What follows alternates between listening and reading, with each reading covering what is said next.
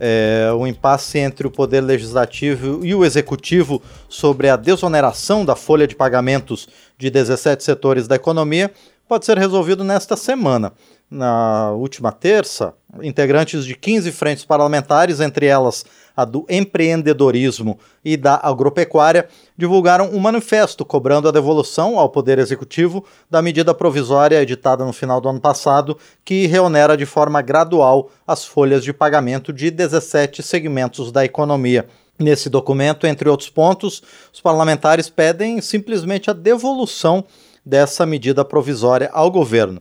E as lideranças partidárias, por sua vez, estão negociando junto ao governo federal alternativas para resolver a polêmica envolvendo toda essa desoneração da folha de pagamentos.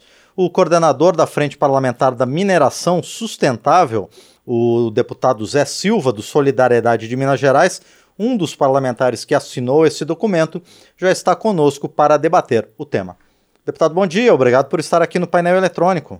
Bom dia, Márcio, um abraço a todos do Rádio Câmara, um prazer falar com vocês. Lembro também, deputado, que a gente está na TV Câmara também a partir de agora e no canal do YouTube da Câmara Opa. dos Deputados. Muito bem. Perfeito, deputado. É, Bom, ouvindo e vendo o nosso debate. Aqui. Exatamente, deputado. Bom, o, esse tema da desoneração causou esse ruído entre o parlamento e o Poder Executivo. É possível, deputado, chegar a um meio termo? Olha, Márcio, é, é possível. Sempre a democracia é o, o fruto ali, os resultados é do, da, da, dos debates, é da, das teses diferentes, das ações diferentes. E o que se nós estamos discutindo, nós começamos com quatro, cinco frentes parlamentares, já passou, como você mesmo disse, 15 frentes parlamentares, que é o conjunto de deputados que atuam com a mesma causa, com a mesma bandeira, com o mesmo tema, e é em relação não só ao prejuízo que a oneração da folha pode causar e causa ao Brasil, aos empreendedores, aos trabalhadores e à nossa economia, mas também a relação do governo com o Congresso Nacional. Veja bem que é um tema altamente debatido, foi aprovado e depois o governo ele edita a medida provisória, é, numa linguagem bem simples, praticamente anulando aí a ação, o resultado do trabalho dos parlamentares e nós representamos de forma legítima a população. Então, antes de tudo, é essa relação governo e Congresso Nacional é que precisa ter esse respeito. Cada um, cada um dos poderes cumprir a sua missão constitucional. Bem, em relação à possibilidade, o ministro da Economia, ele já, logo após o manifesto, é, reuniões, ele já manifestou aí a, a possibilidade e o que nós queremos rapidamente é a devolução dessa medida provisória e ele propôs apresentar um projeto de lei com urgência constitucional. Bom, é, a Câmara nunca vai exportar, o Congresso vai exportar o debate, mas para nós já seria um tema resolvido, né? até porque nós teríamos um período é, de adaptação longo dessa desoneração é, da, da folha de pagamento.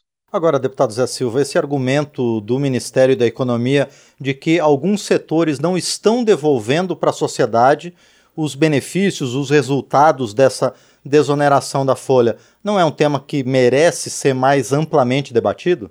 Olha, é, o governo precisa nos apresentar essas informações e debatermos. Todas as políticas públicas, quando elas são construídas, elas são construídas a partir de informações de estudos, diagnósticos, feitos pelo próprio governo, pela, pelo Congresso Nacional.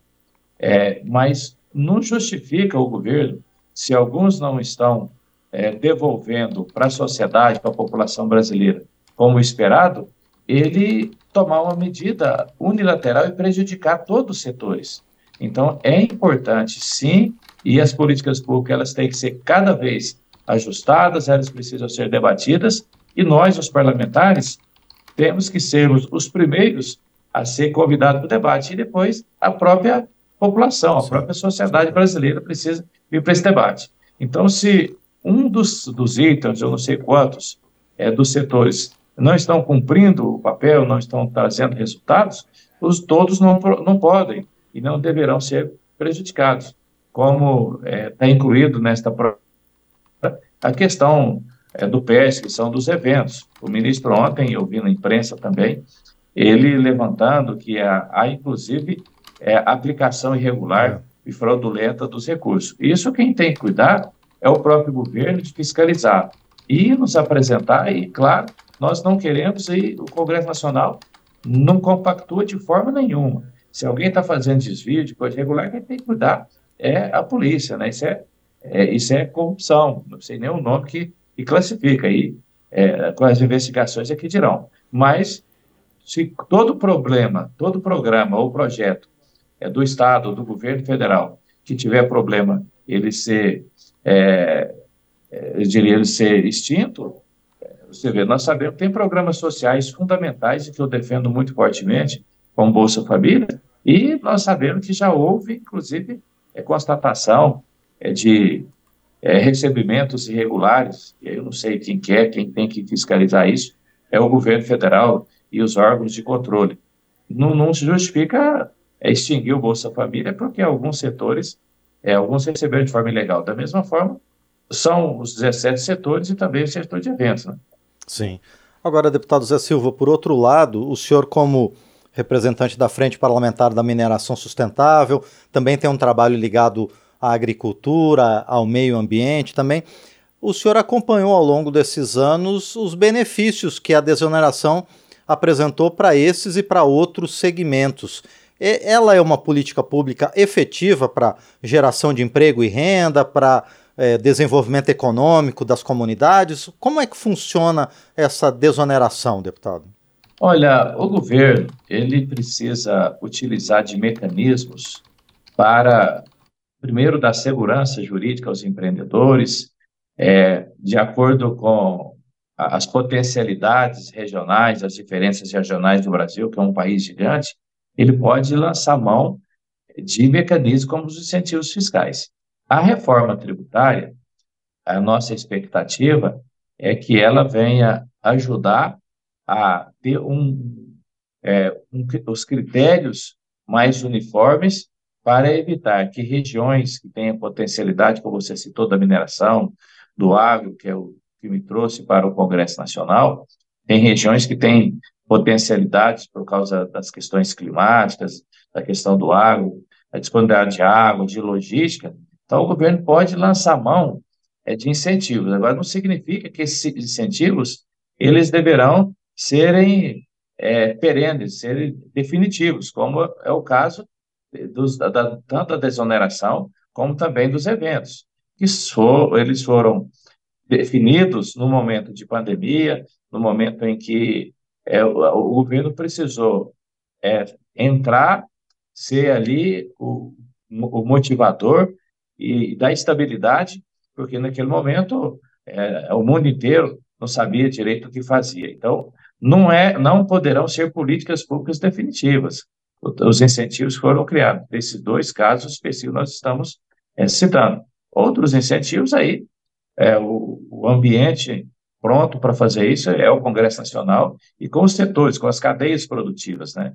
Eu tenho, tanto pela mineração, mas pelo agro, oportunidade de conhecer a experiência de outras economias, os países da OCDE, que é um conjunto de quase 200 países que eles estudam as boas práticas dos países para fomentar o desenvolvimento, e é possível, sim, é, que incentivos eles sejam é, definidos pelo Poder Executivo, proposto por elos da cadeia produtiva, e depois eles serem extintos. Eu cito, por exemplo, as parcerias públicos-privadas.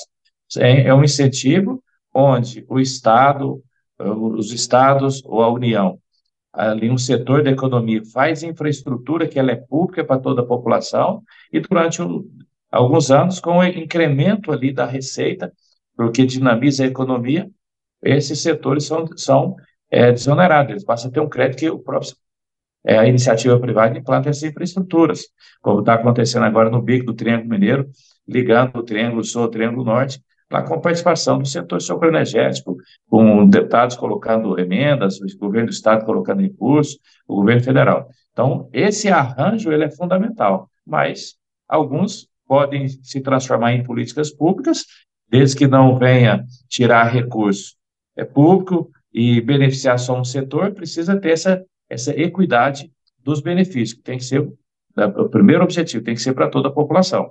E para gerar emprego é preciso que tenha um empreendedor e que tenha um trabalhador. Os dois são é, importantes e têm a mesma importância. Quem, empre... quem implanta os empreendimentos e quem precisa trabalhar também. E, e, deputado Zé Silva, então o senhor acredita que a gente possa ter uma solução, sendo a devolução da MP, sendo também a apresentação desse projeto de lei complementar pelo governo ainda nos próximos dias? Sim, eu acho que nós temos três alternativas.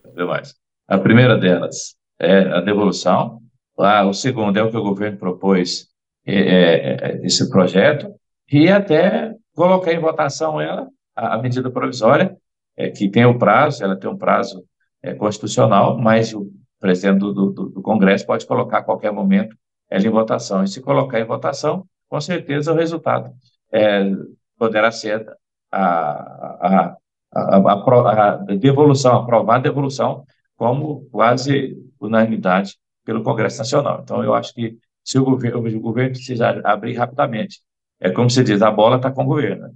Perfeito. Agradeço muito deputado Zé Silva, do Solidariedade de Minas Gerais, por conversar conosco sobre esse tema que tem movimentado aqui o governo e o Congresso Nacional. Muito obrigado, deputado. Abraço, Márcio, abraço a você, todos os nossos telespectadores e os nossos ouvintes.